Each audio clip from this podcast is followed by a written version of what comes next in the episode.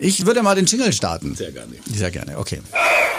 Hier ist Feuer und Flamme, der FC Augsburg Podcast von Hitradio RT1 mit FCA Stadionsprecher Rolf Stürmann, RT1 Sportreporter und ATV Sportchef Tom Scharnagel und Fußballwirt Max Krapf. Servus Jungs, zweiter Podcast in dieser Woche. Ich freue mich sehr, dass wir uns wieder live sehen. Guten Morgen. Guten Morgen. Morgen.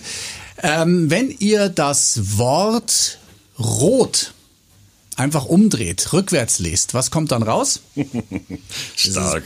Mittwoch um Viertel nach neun, du glaubst nicht im Ernst, dass ich mich auf solche nur einlasse. drei, drei Buchstaben. Tor, Tor, Tor, Hinteregger Ja. müsste köpfen, Hinteregger köpft. 1 Ja. zu 0 für Frankfurt. Ja, ich da fand merkt den man halt, Spruch wer, sehr wer gut. seit, seit halb sieben wach ist. Ja.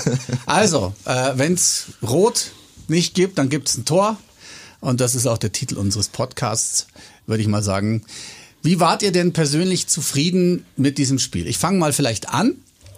Ähm, wir haben die Aufstellung geschickt gekriegt von, von Max. Max, jetzt, was ist denn? Ich versuche Tom zu Du hast- helfen, seine Apfelschorleflasche hast, aufzumachen. ja, du hast, äh, du hast im WhatsApp-Chat, den wir haben, äh, die Aufstellung äh, geschickt, äh, irgendwie mit den Worten, man soll ja nicht munkeln, aber das ist ja äh, sehr seltsam. Acht Positionen waren ausgetauscht. Von Nicht Trainer Heller.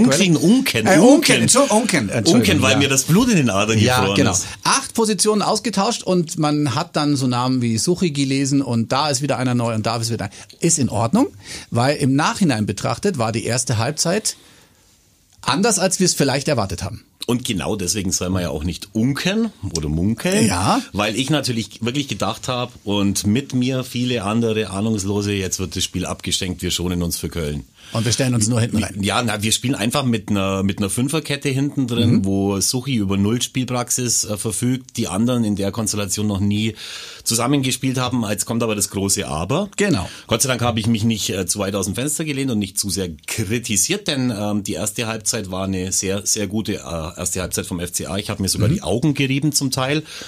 Nach, nach zehn Minuten äh, und, nicht vor Müdigkeit. Nach zehn Minuten kam der FCA richtig gut ins Spiel und hat gesehen, da geht was. Und da war dann tatsächlich schon zu sehen, dass Moravec, für den Tom und ich ja schon mal ein flammendes Plädoyer gehalten haben. ich doch auch.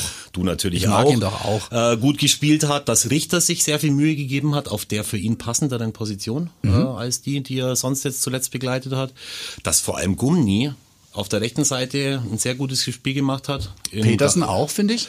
Petersen auch und dass das deswegen Zumindest äh, erste Halbzeit. dass es mir so vorkam, um das dann auch abzuschließen, als würde es uns gar nicht so schlecht tun, dass Caligiuri im Moment äh, oder in dem Spiel gesperrt war, denn wir haben ganz viel von dem Verschleppen, von der Tempoverschleppung äh, verloren, die uns sonst so ausgezeichnet hat in An- und Abführungszeichen und wir haben ziemlich viel Tempo drin gehabt, also mehr auf jeden Fall als im äh, in den Spielen zuvor und äh, deswegen hat mir das die erste Halbzeit echt gut gefallen.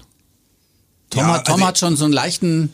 Nee, bei Petersen gehe ich nicht mit. Ähm, Gehst nicht mit? Nee, weil das mir einfach, das, da sind mir viel zu viele äh, Pass, äh, Passfehler drin, die dem FC Augsburg immer wieder in der Defensive um die Ohren fliegen. Das funktioniert so nicht. Also das ist natürlich sehr mutig und, und schnell und mit Engagement, aber das ist in dem Moment, in dem natürlich der Ball dann mal von seinem Fuß weg muss, ähm, so fehlerbehaftet und so risikoreich und teilweise schon so haarsträubend, ähm, dass das wirklich ein Risikofaktor ist äh, fürs, fürs eigene Spiel. Deswegen da mm, gehe ich nicht mit, weil ähm, da muss er einfach, ähm, da muss er cleverer werden und da muss er dann irgendwann, denn er ist ja schon ein Hitzkopf, er ist schon heißblütig. Ähm, da muss er irgendwann dann die Ruhe bewahren, draufsteigen auf den Ball und einfach den sicheren Ball spielen, damit halt nicht der nächste Ball bei den Frankfurtern ist und die wieder aufbauen können. Und das war gestern dann, in der, insbesondere in der zweiten Halbzeit, als ihm dann teilweise so ein bisschen das Gas ausgegangen ist und er gleichzeitig dann aber trotzdem wieder gezaubert hat. Also das, das waren so, war Licht und Schatten gestern bei ihm. Aber ich finde, er muss wirklich aufpassen, dass er nicht überdreht, was dann die Risikonahme im Passspiel angeht. Das, Also- deswegen gehe ich da nicht mit. Das ist genau die eine Situation ja auch in der zweiten Halbzeit, wo er sensationell links Ja, hinten, fast Wahnsinn. an der Eckfahne, da zwei oder drei Frankfurter aussteigen lässt und dann komplett übermütig wird und dann Mhm. einen Diagonalball direkt in den Fuß des Gegners spielt. Und in die Mitte, also da, wo- da Genau wo du ihn da, auf gar genau. keinen Fall hinspielen darfst. Absolut. Und du hast ja vor allem, hättest du ja auch noch äh, Jago auf der Bank sitzen gehabt, um Hätte da was zu können, machen. ja. Ich hätte Ja. dann auch vielleicht irgendwann mal für Framberger dann, äh, für Gummi dann Framberger gebracht, weil man auch gesehen hat, dass es bei Gumni jetzt äh, gut ist, obwohl er ein richtig gutes Spiel gemacht hat.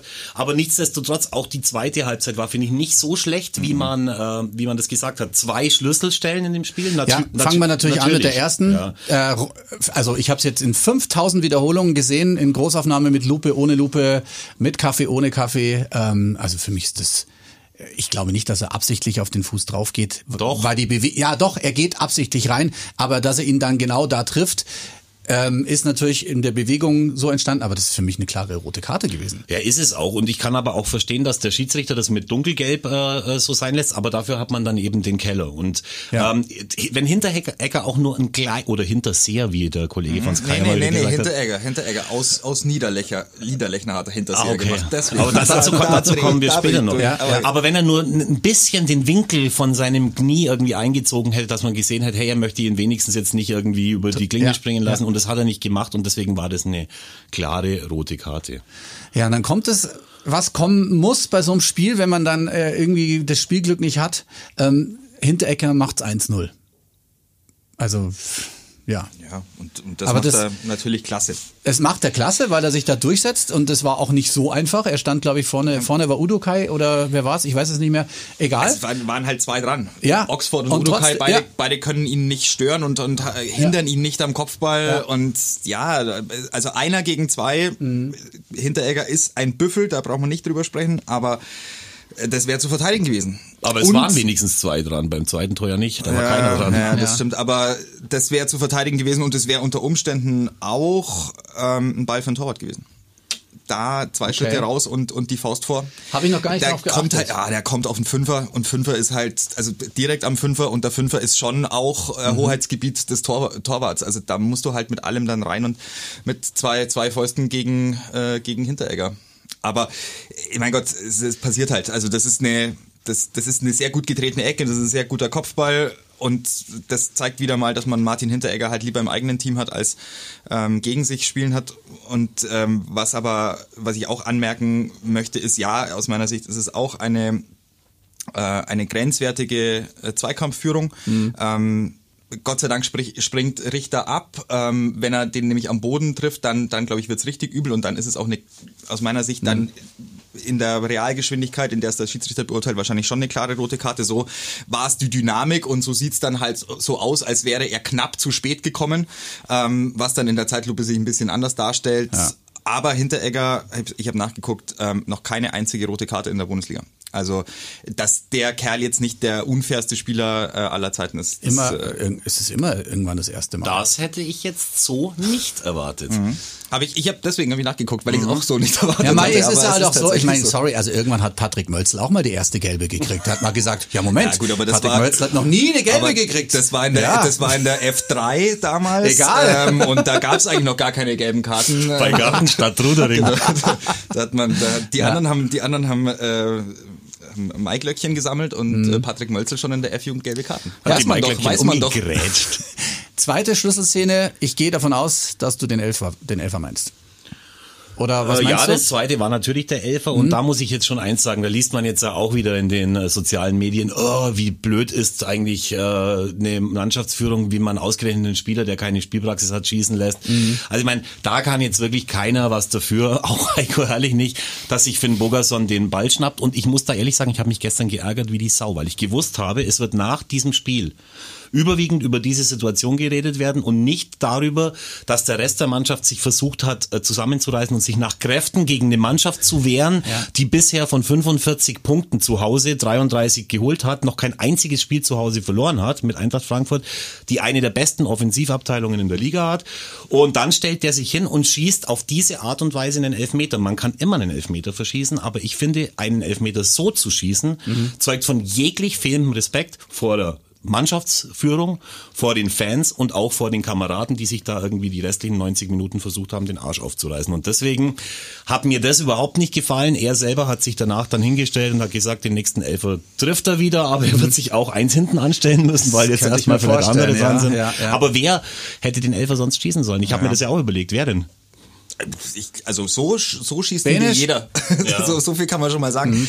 Äh, Benesch, glaube ich, war zu dem Ach, Zeitpunkt der war schon, schon, der war schon draußen, ja, stimmt. Also, ähm, zu dem Elfmeter sind, äh, sind aus meiner Sicht zwei Sachen zu sagen. Das eine ist, dass ähm, Alfredchen Bogerson mit null Toren an diesen Elfmeterpunkt geschritten ist in dieser Saison. Das bedeutet, dass der Druck, ein Tor zu machen, ähm, einfach hoch ist. Den hatte er schon einst gegen äh, Bayern, ihr erinnert euch, auch verschossen.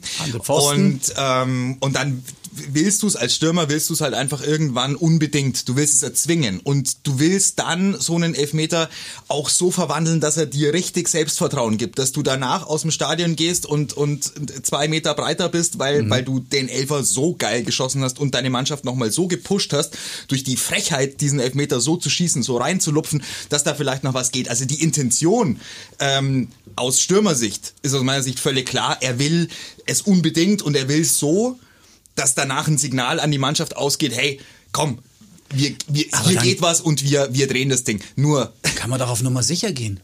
ja, ja, also Oder? nochmal, ich, ich, ja, klar, also im Nachhinein bist du immer schlauer. Ja. Ähm, ich glaube halt einfach, dass du als Stürmer und, und Alfred von Burgerson mit null Toren in einer Saison, die ihm überhaupt nicht gehört, die, die komplett Kacke ist für ihn, ähm, da willst du halt dann besondere Dinge in den Momenten machen, in denen du halt mal die Möglichkeit hast, sie zu machen. Ich habe das schon verstanden, was du meinst und wie auch die Signalwirkung gewesen wäre, aber da waren jetzt in deiner Argumentationskette zu Recht sehr viele Ichs, eine sehr egozentrische Darlegung. Es geht darum, dass der eine, eine Saison am Ende des Jahres hat, wo vielleicht eine Null steht. Das will er um jeden Preis vermeiden, weil das schlecht ist für die Vita, auch für die Enkel, denen man es auf der Couch dann mal erzählt. Ähm, äh, er möchte äh, keine Saison ohne Gegentor. Er möchte das richtig geil machen. Er, er, er. Es geht aber nicht um ihn, sondern es geht um den Bundesliga-Standort Augsburg. Und du hast ja gesehen, ich, ich war am Ende war ich Max, dann gar ich bin nicht da total bei ja, Also ich, das- ich weiß ja auch, was du meinst. Ich ähm, war am Ende dann nur deswegen irgendwie gar nicht so äh, ungehalten, weil ich mir gedacht habe, komm, ob wir jetzt 2-0 oder 2-1 verlieren, ist völlig wurscht. Aber wir hatten ja dann danach schon noch ein paar Aktionen nach vorne. Der Eben. Linksschuss von Ruben Vargas, der eben an die an die Latte geht und es wäre mit Sicherheit noch mal ein richtiger Ruck durch die Freistoß Mannschaft gab's auch gegangen. Ja, ge- genau. Also es war ja nicht Auch so. vorbei. Äh, wir, wir hatten am Ende des äh, Tages 16 zu 11 Torschüsse gegen Frankfurt. Wir 16, die 11. Und es sind noch nicht viele Mannschaften irgendwie so äh, so so äh, aufgetreten, vor allem Mannschaften in der Zusammensetzung, die es ja vorher so in diesem äh, in diesem Fall noch gar nicht gegeben hat.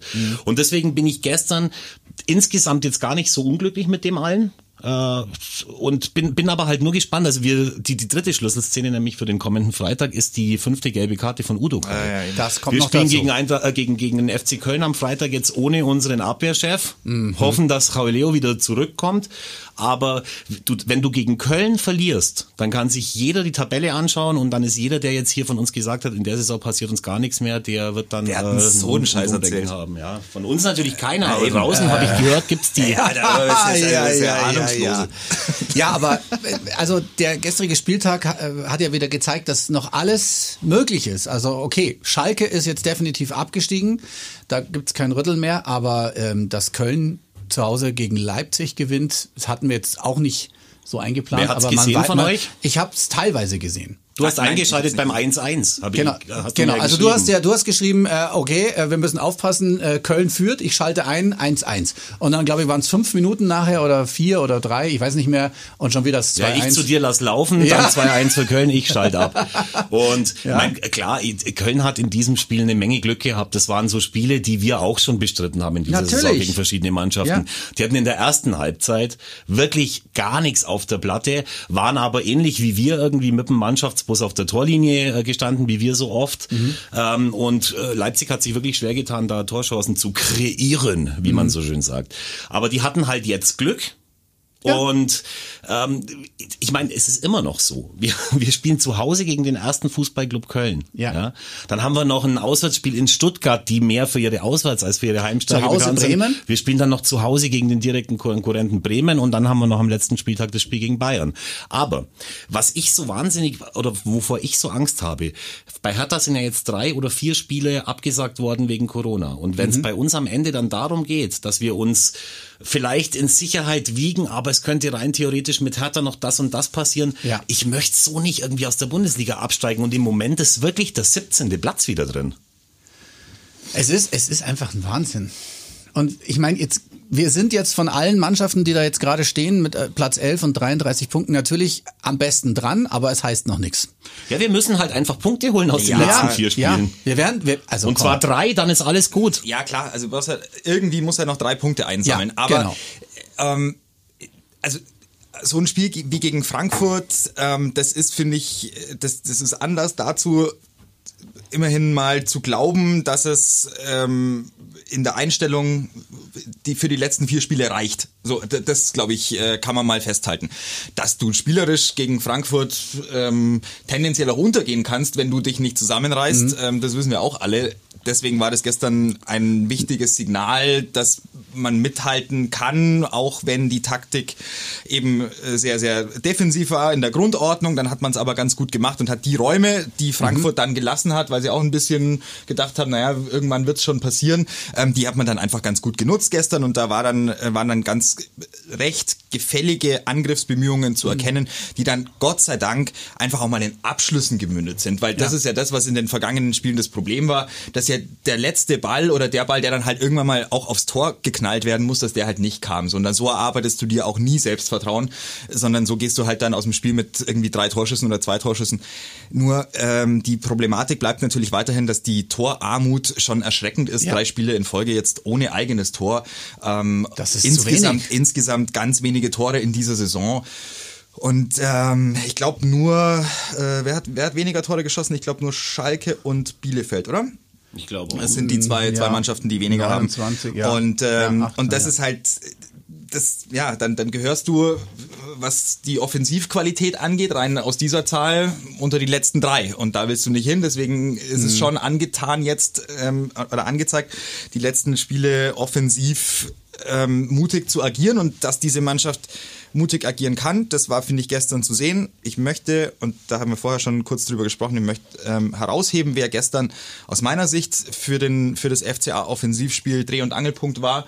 Und ähm, war? wer, nicht, wer nicht verzichtbar ist eigentlich, Ja, ähm, sag's. es ist Jan Moravec. Es ist einfach, es ist unfassbar. Der klaut Bälle in, in äh, Regionen, in denen du sie dem Gegner noch klauen kannst, weil er noch nicht so extrem äh, vor deinem eigenen äh, 16er steht. Und dann ist die Übersicht und die Art und Weise, wie er Bälle spielt und die Cleverness, die der hat, äh, überragend. Das ist einfach überragend. Es ist wirklich, es, und ich, mir, mir geht da wirklich das Herz auf, wenn der Kerl Fußball spielt. Also Es waren jetzt halt nach 18 Minuten gegen, weiß ich nicht, äh, gegen wen, ähm, waren das jetzt halt die nächsten 65, glaube ich, die er gespielt hat in dieser Saison. Und das war's dann aber auch. Also, ihn. Du siehst mich schmunzeln, Tom. Das liegt aber auch daran, dass ich äh, ganz leise dir sage, dass ich deine Einschätzung teile. Aber ich möchte mich dem Shitstorm des Pöbels nicht, äh, Nein, äh, äh, nicht hingeben. Weil ich glaube, es gibt ganz viele, die das einfach gar nicht verstehen können und wollen. Aber du hast Und völlig das auch recht. nicht sehen. Aber es, Ja. wie, nein, nein, nein. Das, wenn du, also wenn du ein bisschen was vom Fußball verstehst, dann siehst du sowas. Wirklich. Das, das Ja. kann, also das kann mir keiner erzählen, dass du ein Spiel anguckst und nicht, nicht verstehst, wer im Mittelfeld des FC Augsburg der ballsicherste, passsicherste, ähm, cleverste Spieler ist, den, den wir in diesem Kader haben in dieser Saison. Mhm. Also da- das nur klar, man sieht's halt so selten, weil er so selten da ist. Das ist so der. Ja. Frage. Ja. Ich hätte eine Frage. Du sagst ja jetzt nicht ganz zu Unrecht, wir sollten mutig äh, die letzten äh, Spiele angehen. Wie würdest du äh, oder wie würdest du entscheiden jetzt am Freitag gegen den ersten FC Köln jetzt nach dem Spiel, das man Mhm. dann auch gesehen hat, wie sie gegen Mannschaften wie Leipzig spielen? Wie würdest du das taktisch verorten? All in. Niemals, finde ich. Was meinst Findest du, du Tom? nicht? Nee, ich würde mal, also ich würde. So anfangen wie gestern?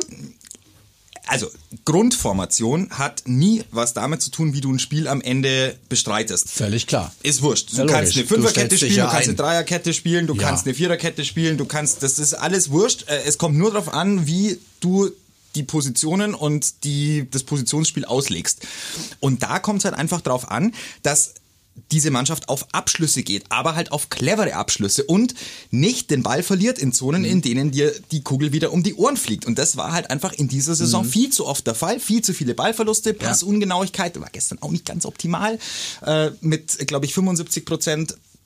Besser Passquote, Frankfurt, Passquote, glaube ich, oder? Nee, nee, Pass, Na, nee 77 Frankfurt war 88 zu, oder äh, so. ja, 77 zu 86. Ja. Also, Also, wenn das gestern bei Köln noch 88 Prozent Passgenauigkeit, Frankfurt. Äh, bei Frankfurt 88 Prozent Passgenauigkeit gewesen wäre, am 20. April mit einem Trainer Adi äh, Hütter, dann hätte ich aber wirklich jetzt mal zum Grübeln angefangen. Aber das war am Rande. Ja, gut. Ähm, aber das ist eine, also da muss ich wirklich sagen, da, da hoffe ich, dass die Mannschaft sich jetzt einfach gefangen hat, was die äh, Stabilität im eigenen Passspiel angeht. Weil nur darum geht's. Mhm. Es geht darum zu wissen, was passiert, wenn ich den Ball habe. Weil dass ich ihn erobern will, das sollte mal grundlegend klar sein. Und dann ist einfach nur die Frage, wie schnell gebe ich ihn wieder her oder gebe ich ihn erst dann, dann her, wenn er über die Torauslinie oder ins Tor geflogen ist. So, mhm. Und das würde ich mir wünschen. Deswegen All-In finde ich ein bisschen zu krass, weil warum? Also die, die anderen haben viel mehr Druck, äh, auch klar. Nur es ist schon so, dass äh, wenn man zu Hause spielt, dann möchte ich, und das, das möchte ich wirklich sehen am Freitag, ich hoffe, dass es so passiert, ähm,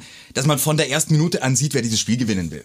Und wenn es dann nicht klappt, dann okay, dann ist das Sport, das sportlicher Wettbewerb. Aber ja. ich möchte sehen, dass der FC Augsburg dieses Spiel gewinnen will, weil auf unentschieden Spielen funktioniert halt nicht in dieser Liga. Das haben wir doch jetzt diese Saison ein paar Mal gesehen, oder? Aber Köln hat echt Selbstbewusstsein jetzt gerade. Ich glaube, dass die das auch machen. Die werden ja, auch zeigen, wer gewinnen ja, aber super. will. Ja, für uns wäre es super zum Zuschauen, natürlich. Na, aber na, auch, Vielleicht sehen wir mal gescheit spielen. Doch auch klasse für den FC ja, Augsburg, ja, weil sicher. du siehst doch, dass die sich gegen Mannschaften, die nach vorne spielen und die wollen, so wie Frankfurt, einfach deutlich leichter tun, als wenn dann halt Schalke oder Bielefeld mhm. dasteht. Da, mhm. da siehst du ja, was da rumgemurkst wird. Und mhm. wenn dann Mannschaften kommen, die Offensivpotenzial haben, dann entdeckt der FC Augsburg ja plötzlich auch seine, seinen, seinen inneren Offensivgeist und sagt sich, ach so, heute, ach, du könnt ja was gehen, geil, schön, dann machen wir doch mit. So, und das möchte, aber diese Eigeninitiative auch zu Hause zu sehen, Fände ich, ja, fänd ich also wichtig ist, dass den Spielern vermittelt wird, dass sie die Hosen deutlich weniger voll haben sollten als ja. der erste Fußballclub Köln. Definitiv, weil ja. wir in der deutlich besseren äh, Ausgangslage sind. Wir haben die Kölner schon mal geschlagen in dieser Saison auswärts. Mhm. Äh, da war es aber auch so, dass zum Beispiel Marius Wolf, den ich für einen ziemlich wichtigen Spieler bei Köln halte, dass der da eine Riesenchance hat, den er freistehend am knapp am Tor vorbeischießt. Das mhm. war schon auch ein bisschen mit Glück. Aber äh, eigentlich, deswegen werden wir, wegen dem, was du gesagt hast, werden wir auch Mats Petersen nicht in der Stammelf sehen, weil das auch keiner riskieren wird, irgendwie diese Ballverluste. Deswegen denke. glaube ich, dass Jago spielen wird.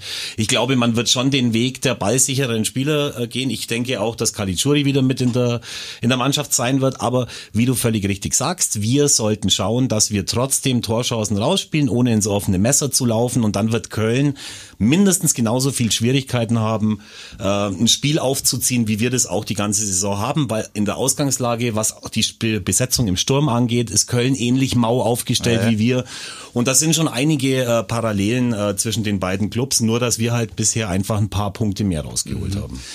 Wir schauen mal ganz kurz auf den nächsten Spieltag drauf. Also wir fangen an gegen Köln, dann wird's ja sehr interessant. Hoffenheim im Moment noch hinter uns, spielt in Freiburg. Union gegen Bremen. Das ist auch wichtig für uns. Ja, und Bremen dann, ist sowieso mein Geheimtipp. Ja, und dann, und dann, und dann spielt Mainz gegen Bayern. Das ist jetzt für uns relativ gut, dass das jetzt erstmal so kommt. Und äh, Stuttgart und die anderen äh, interessieren uns jetzt nicht mehr. Gladbach spielt dann am Sonntag gegen Bielefeld. Ja, äh, heute ist ja, ist ja auch noch ein Spiel. Also wir nehmen ja jetzt heute Mittwoch Heute auf. kommt ja noch es was ist ja noch Mainz gegen, ja. Mainz gegen Bremen. Da kann auch heute, noch einer gewinnen. Das, ist ja, maximal. das ist ja genau das, warum die Ausgangsposition für den FC Augsburg weiterhin noch mhm. äh, recht komfortabel ist, ja, äh, ohne, ohne die, äh, ohne das Risiko schmälern zu wollen, dass da in dieser Situation auch, äh, auch liegt liegt. Aber ähm, die Mannschaften nehmen sich ja gegenseitig die Punkte weg. Also Richtig. Bremen und Mainz nehmen sich jetzt die Punkte weg. Nächste ja. Woche dann Bremen und was war das? Äh, was Bielefeld? Nee, was, was hattest du da gerade offen? Äh, warte.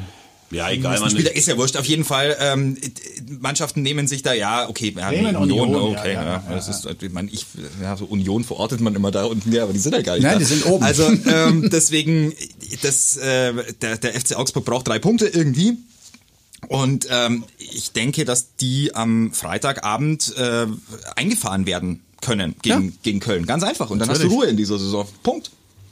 Und selbst wenn nicht, haben wir immer noch eine Chance ja, in Stuttgart und zu Hause gegen Bremen. Was halt, finde ich, schon wichtig ist, man hat ja in letzter Zeit den Eindruck, dass nur noch darauf gewartet wird, dass wir schlecht spielen. Ich habe ja selber schon mitgekriegt, dass ich gestern fast, das wäre jetzt, nein, stimmt nicht, dass ich enttäuscht war, dass diese Mannschaft, die ich ja eigentlich erwartet habe, dass sie zur Schlachtbank geführt wird, dass die ganz gut gespielt hat, ähm, weil, weil man ja irgendwie immer mit dem Schlimmsten rechnet. Aber es ist halt auch so, finde ich, total wichtig zu sagen, hey, scheiß auf diese Saison.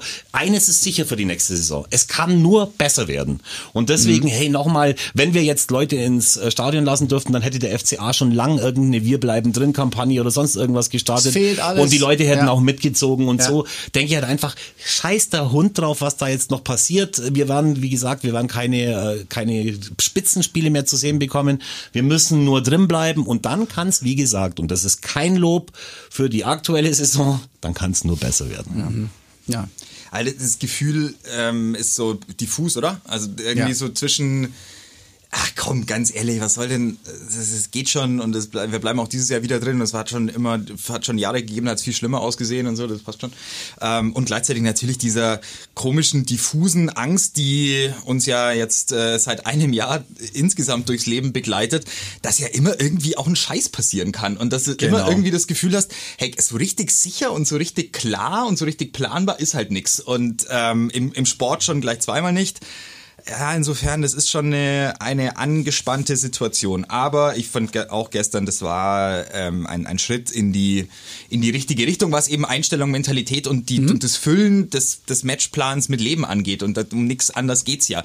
Ich, ich, ehrlicherweise frage ich mich halt nur, warum das, warum das davor so selten passiert ist. Das ist wirklich, das ist eine, das ist eine Frage, die, die, die gilt zu beantworten ähm, nach, dieser, nach dieser Saison, warum die Mannschaft es nicht gepackt hat, ähm, einfach in jedem Spiel das, das Gefühl zu vermitteln, dass, dass sie wirklich wollen und dass sie, dass sie äh, einen Plan mit äh, auf den Weg be bekommen haben, der, mhm. der funktioniert. Wir sind ja alle drei auch große Anhänger von Daci und den Augsburger Panthern. Ja. Und ähm, die haben ja gestern bekannt gegeben, dass sich von dem Trainerteam Tuomi und Bartman ja. trennen. Jetzt, die Saison ist ja. vorbei eine ganz saubere, solide Art und Weise, das zu machen. Die haben wahrscheinlich auch analysiert, woran lag es, dass man mhm. die Playoffs nicht erreicht hat.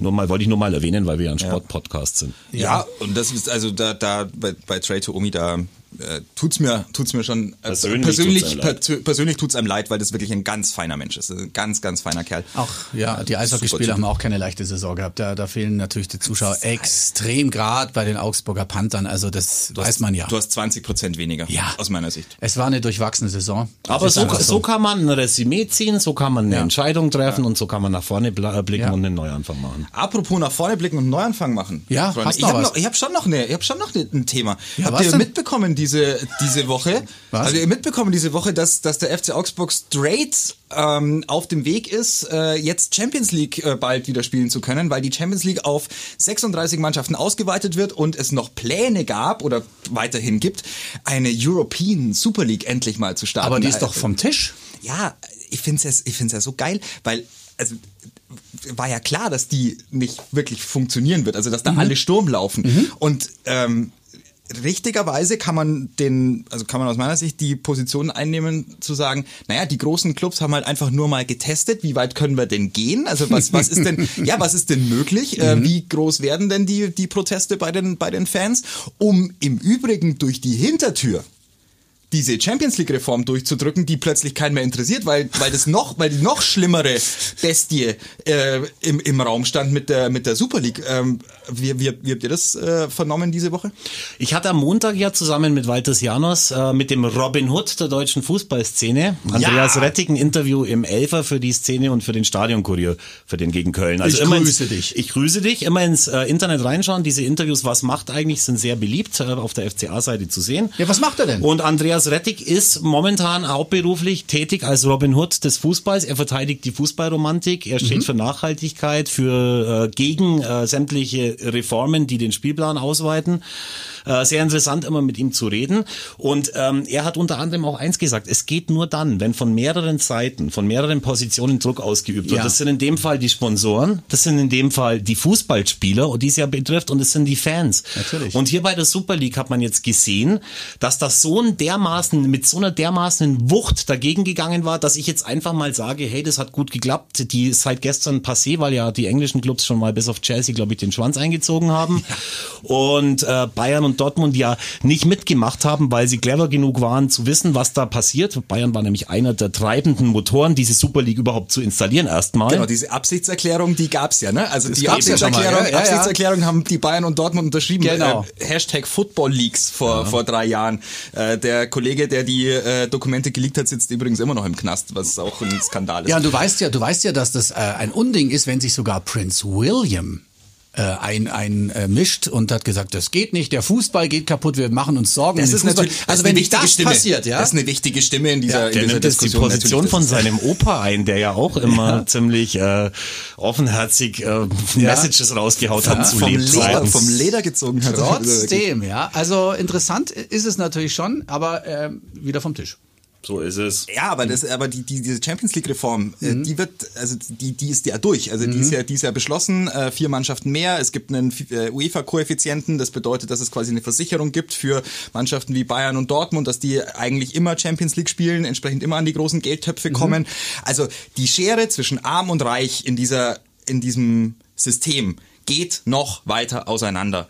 Und äh, wenn wir uns erinnern an das, was wir am Montag besprochen haben, Investoren, Einstieg, Aufkauf, Anteile beim FC Augsburg durch einen äh, US-Investor, so äh, alles, was wir hier so in, im, im lauschigen Augsburg diskutieren, da lachen die in, in London und in Paris und in Ja. Madrid und so lachen die, weil die sagen selber, also darüber regt ihr euch ernsthaft auf? Oder das ist, das ist euer Thema? So, und man darf sich aber ja tatsächlich, also es ist wichtig, dass man sich damit beschäftigt ähm, wo die Kohle herkommt, wer die, wer die da reinbringt und wie dieses System funktioniert. Aber mit äh, lustig bisschen Anteile aufkaufen in einer GmbH, ähm, ja, das ist, das ist schon nett, aber da, da schmunzelt halt, da schmunzeln die Metropolen und sagen, mit, mit euch werden wir uns halt nicht auseinandersetzen müssen, das ist schon auch ganz okay. Wobei man aber dazu sagen muss, äh, Klaus Hofmann hat an alle Mitglieder des FCA einen offenen Brief geschrieben, wo er nochmal sehr plausibel, noch plausibler als wir am letzten Nein, Montag nein, nein, nein. erklärt, wie das so ist oder ähnlich plausibel. War echt ein guter, ein guter Brief, wo er sich auch nochmal entschuldigt, dass die Kommunikation anders hätte laufen Mhm. müssen.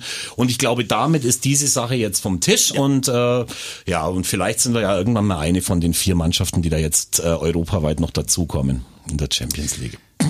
Ja, ich habe doch noch was. Wir haben äh, fünf Jungs aus Lützelburg geschrieben. Wir Oh. haben, wir, Sie hören also immer Podcasts. Dankeschön, Grüße an euch.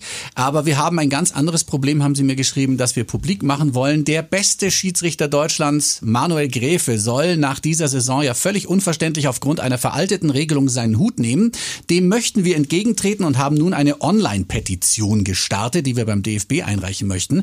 Wir würden uns freuen, wenn ihr uns ein bisschen helfen würdet. Natürlich ist dies unter den vielen Fans nicht unbedingt gern gesehen, äh, Schiedsrichter zu pushen sozusagen. Aber wir finden einfach, Leistung muss belohnt werden. Grüße von Michael, Fabian, Andreas, Florian und nochmal Fabian. Ähm, die Petition heißt, ähm, Leistung muss belohnt werden pro Manuel Gräfe. Ähm, der scheidet aus Altersgründen aus, obwohl er ja eigentlich locker weitermachen könnte. So habe ich das auch vernommen. Was sagt ihr da dazu? Ich, ich finde ihn ja auch gut. Ich finde es trotzdem gut, dass es eine Obergrenze gibt. Weil? Weil einfach, äh, weil es einfach zum ersten Mal, seit es diese Obergrenze gibt, überhaupt diskutiert wird, ob ein Schiedsrichter weitermachen sollte oder nicht.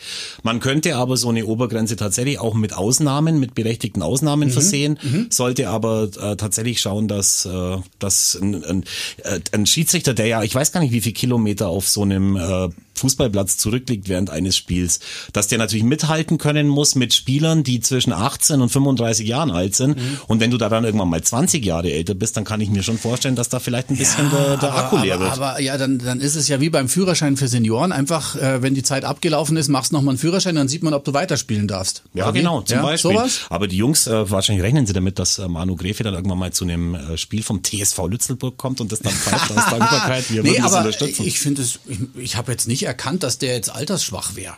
Nein, das ist der beste, also das ist einer der besten Schiedsrichter, die wir Ja, in Deutschland haben. ja. Und ähm, ich weiß aber, wo liegt denn die Altersgrenze? 45? nee, 47. 47. 47 war das, ja. Gut, also dann ähm, mag der gute Herr Gräfe jetzt dann ähm, das 48. Lebensjahr ähm, in Angriff nehmen. Ich Mhm. äh, würde ihm natürlich äh, wünschen, dass er dann äh, weiterhin Bundesliga pfeifen darf. Nur ich sehe es schon auch so, es muss halt, es muss ein Leistungsprinzip ähm, gelten und ähm, wenn du das Leistungsprinzip anlegst, dann ist es schon so, dann musst du halt nochmal unter Beweis stellen, Ja. dass du noch, dass du noch mithalten kannst und dass es halt alles noch läuft. Okay. Und ähm, in- insofern glaube ich, das wäre schon eine, es ist eine ehrenwerte Pe Petition. Ähm, und ähm, Vielleicht überlegt man durchaus, sich das, durchaus ja. unterstützenswert. Ja. Also klar, also gute Menschen im Sport immer gerne gesehen und deswegen klar unterstützenswert. Dann absolut. googelt einfach, ja, ähm, äh, unter openpetition.de, da ist also hier äh, Leistung muss belohnt werden pro Manuel Gräfe. So, jetzt sind wir aber fertig. Ja, wollt ihr eigentlich nächste Woche ähm, lieber mit Alfred von Burgerson im Sturm anfangen oder mit Hinterseher? Mit Niederlechner meinst Tom du? hat, sie, Tom hat sich nicht ganz zu Unrecht über den Kollegen, wie mein Vater gesagt hat, Jupp Schmitz, der aber glaube ich wirklich Jürgen Schmitz heißt, aufgeregt, der wirklich in der erst, vor allem in der ersten Halbzeit, aber eigentlich auch in der zweiten Halbzeit, äh, jegliche Qualifikation äh, zur Moderation oder zur Kommentierung eines Fußballspiels hat mit missen lassen. Also allein wie er seine Fahne nach dem Wind aufgehängt hat und wie er auch das Frankfurter Spiel eigentlich immer viel besser gemacht hat, weil er gar nicht erwartet hat, dass ein Spiel auch anders laufen kann, als er sich's vorher zurechtgeschrieben hatte. Also das war schon echt nicht gut, muss man sagen. Ja, ähm, also grundlegend keine Kollegen stellte. Gibt immer mal einfach, man hat einen schlechten Tag und bei Ja. Gott, also jeder von uns hatte schon richtig schlechte Tage und ich kann mich an mehrere erinnern, die ich hatte vom Mikrofon. Aber ähm, also äh, wirklich, als als äh, Flo Niederlechner eine ähm, Offensivaktion, eine der wenigen, äh, hatte, die er, die er gestern ausgeführt hat, und dann der Kollege Schmitz ihn als Hinterseher ähm, bejubelt hat, dass Hinterseher jetzt eine äh, gute Möglichkeit herausgespielt habe, da äh, war ich wirklich, äh, da, da war ich wach. Hat dich das mehr genervt, als dass er da, da ist, dass er Costa zu einem Brasilianer da Costa gemacht hat? Äh, nee, André Silva hat er zu Da Silva Ah, Da sowas, genau. Aha. aus, aus Brasilien gemacht, obwohl André Silva Portugies ist. Aber gut, sind so die kleinen Dinge, die Er dir hatte, halt mal er hatte passieren. aber einen Vorteil. Er musste Jeffrey Howelu nicht nennen. Danke fürs Zuhören. Tschö mit Ö. Ciao. Feuer und Flamme. Der FC Augsburg Podcast von Hitradio RT1 mit FCA Stadionsprecher Rolf Stürmann, RT1 Sportreporter und ATV Sportchef Tom Scharnagel und Fußballwirt Max Krapf.